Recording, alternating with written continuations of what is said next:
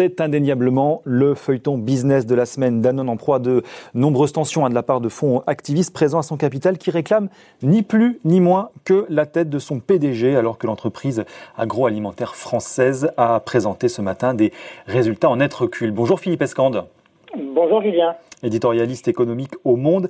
Euh, un mot d'abord, Philippe, si vous voulez bien, sur ces, sur ces résultats qui sont tombés il y a, euh, dans la matinée, il y a quelques heures seulement, moins 6%, euh, moins 6,6 hein, à 23 milliards d'euros. D'ailleurs, si on compare avec le recul du chiffre d'affaires de Nestlé, autour de moins 8, moins 9 de mémoire, on se dit que finalement, Danone s'en sort pas si mal que ça, non? Oui, alors déjà, ça, ça, montre que tous les groupes agroalimentaires ont souffert de, de, de, la, sont impactés par la crise, par la crise sanitaire, et notamment ceux qui, comme Nestlé et Danone, sont présents euh, dans des domaines qui ont encore plus souffert, qui sont euh, tout ce qui est euh, restauration euh, en dehors de la maison, donc restauration collective. Et d'ailleurs, les plus grosses réductions de, de, de chiffre d'affaires hein, ont, eu lieu dans le domaine de, de l'eau en bouteille, euh, chez Danone, ça a baissé de presque 20%. Ça veut dire que ils, moins 21%. ont, voilà, ils ont perdu un milliard de ventes euh, sur leur euh, dans ce domaine-là.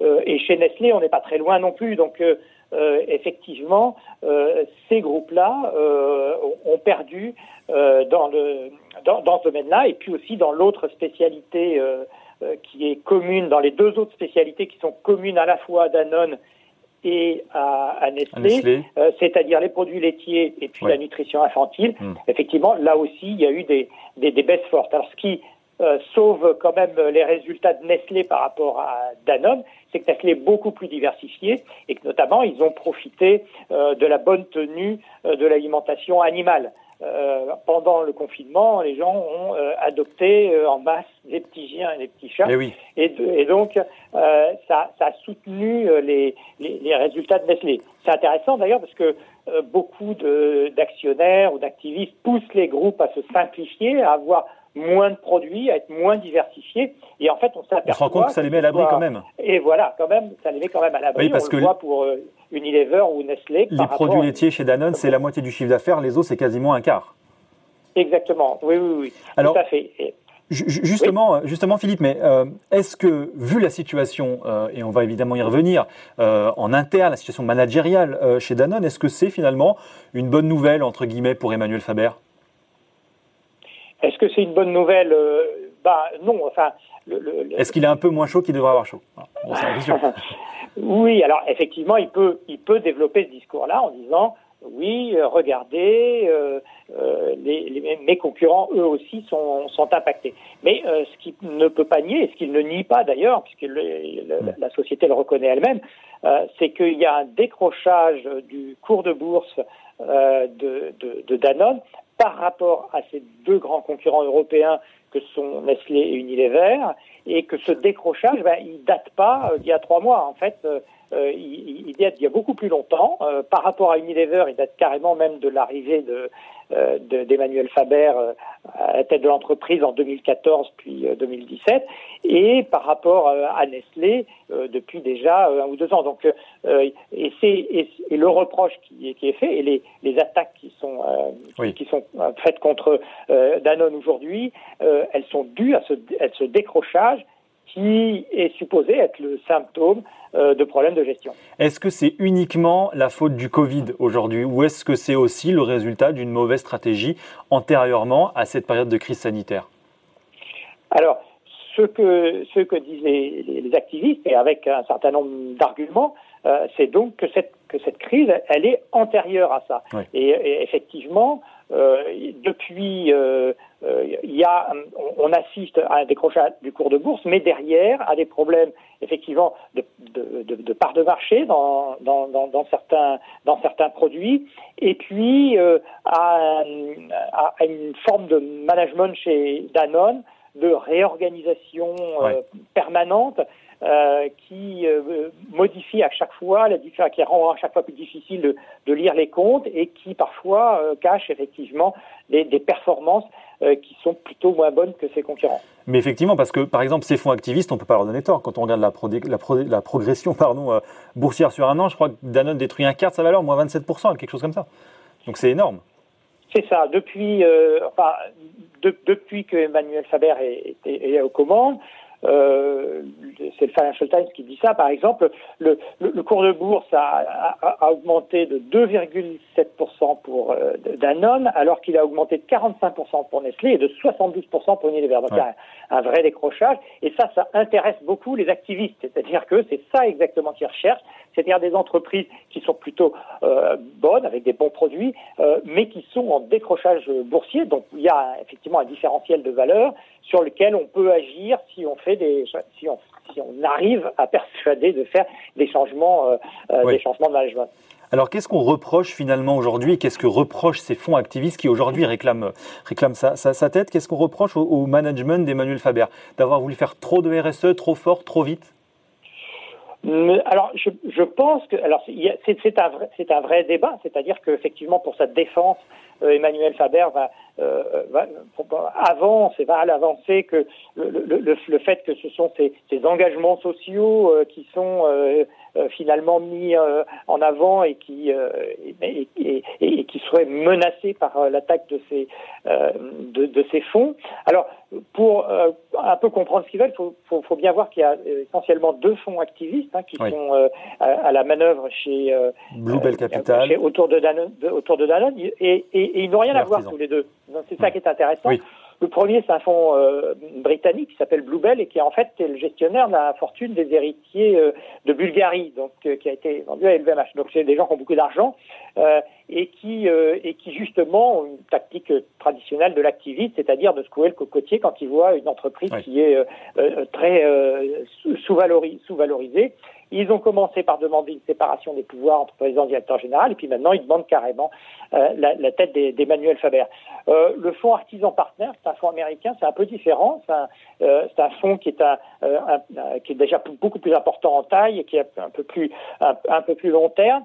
Ils ont pris une position importante chez Danone, le troisième actionnaire. 3% du capital. Et, et, et, et, eux, ils arrivent avec un vrai, une vraie analyse euh, des euh, difficultés et des, des, des problèmes de Danone. Ils se sont euh, d'ailleurs pour éviter justement ce procès en disant voilà c'est le profit contre l'environnement par exemple, ils se sont attachés les services d'un ancien de Danone qui est, qui est assez connu dans le dans, dans le milieu et qui propose un plan alternatif qui n'est pas un plan de démantèlement parce que euh, les activistes, euh, surtout dans l'agroalimentaire où c'est euh, la foire permanente aux actifs. Hein, on change sans, sans, arrêt. On se souvient du démantèlement de Kraft Food, etc. Enfin, c'est vraiment un domaine qui est sur la vente à la découpe.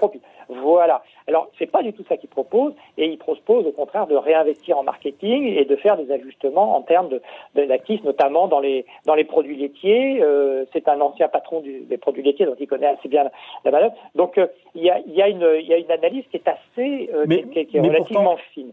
Pourtant, Philippe, euh, Emmanuel Faber, il a fait le job. Euh, Danone qui annonce à l'automne un plan de réduction, un plan d'économie de 1,4 milliard euh, de mémoire, suppression de 1500 à 2000 postes dans les sièges. C'était pas assez pour les fonds activistes? Alors, c'est pas que c'est pas assez, c'est que c'est finalement peut-être que ça fait beaucoup. Hein, comme le, le, le, soulignent les gens d'artisans, euh, depuis qu'il est arrivé, euh, Emmanuel Faber a, a fait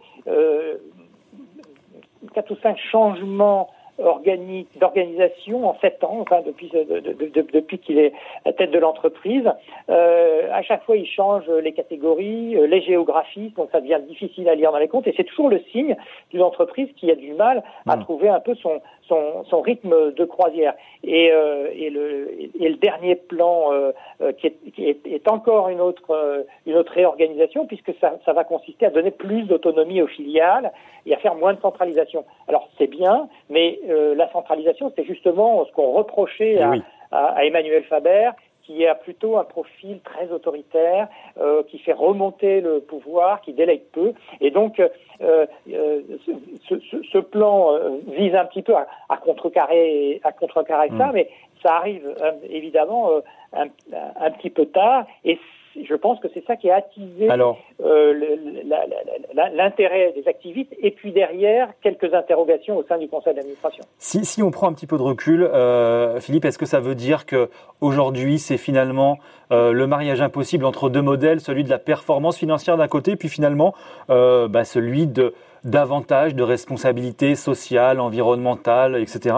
Est-ce que ça veut dire qu'un grand groupe comme ça pourra jamais mutualiser, marier ces deux modèles?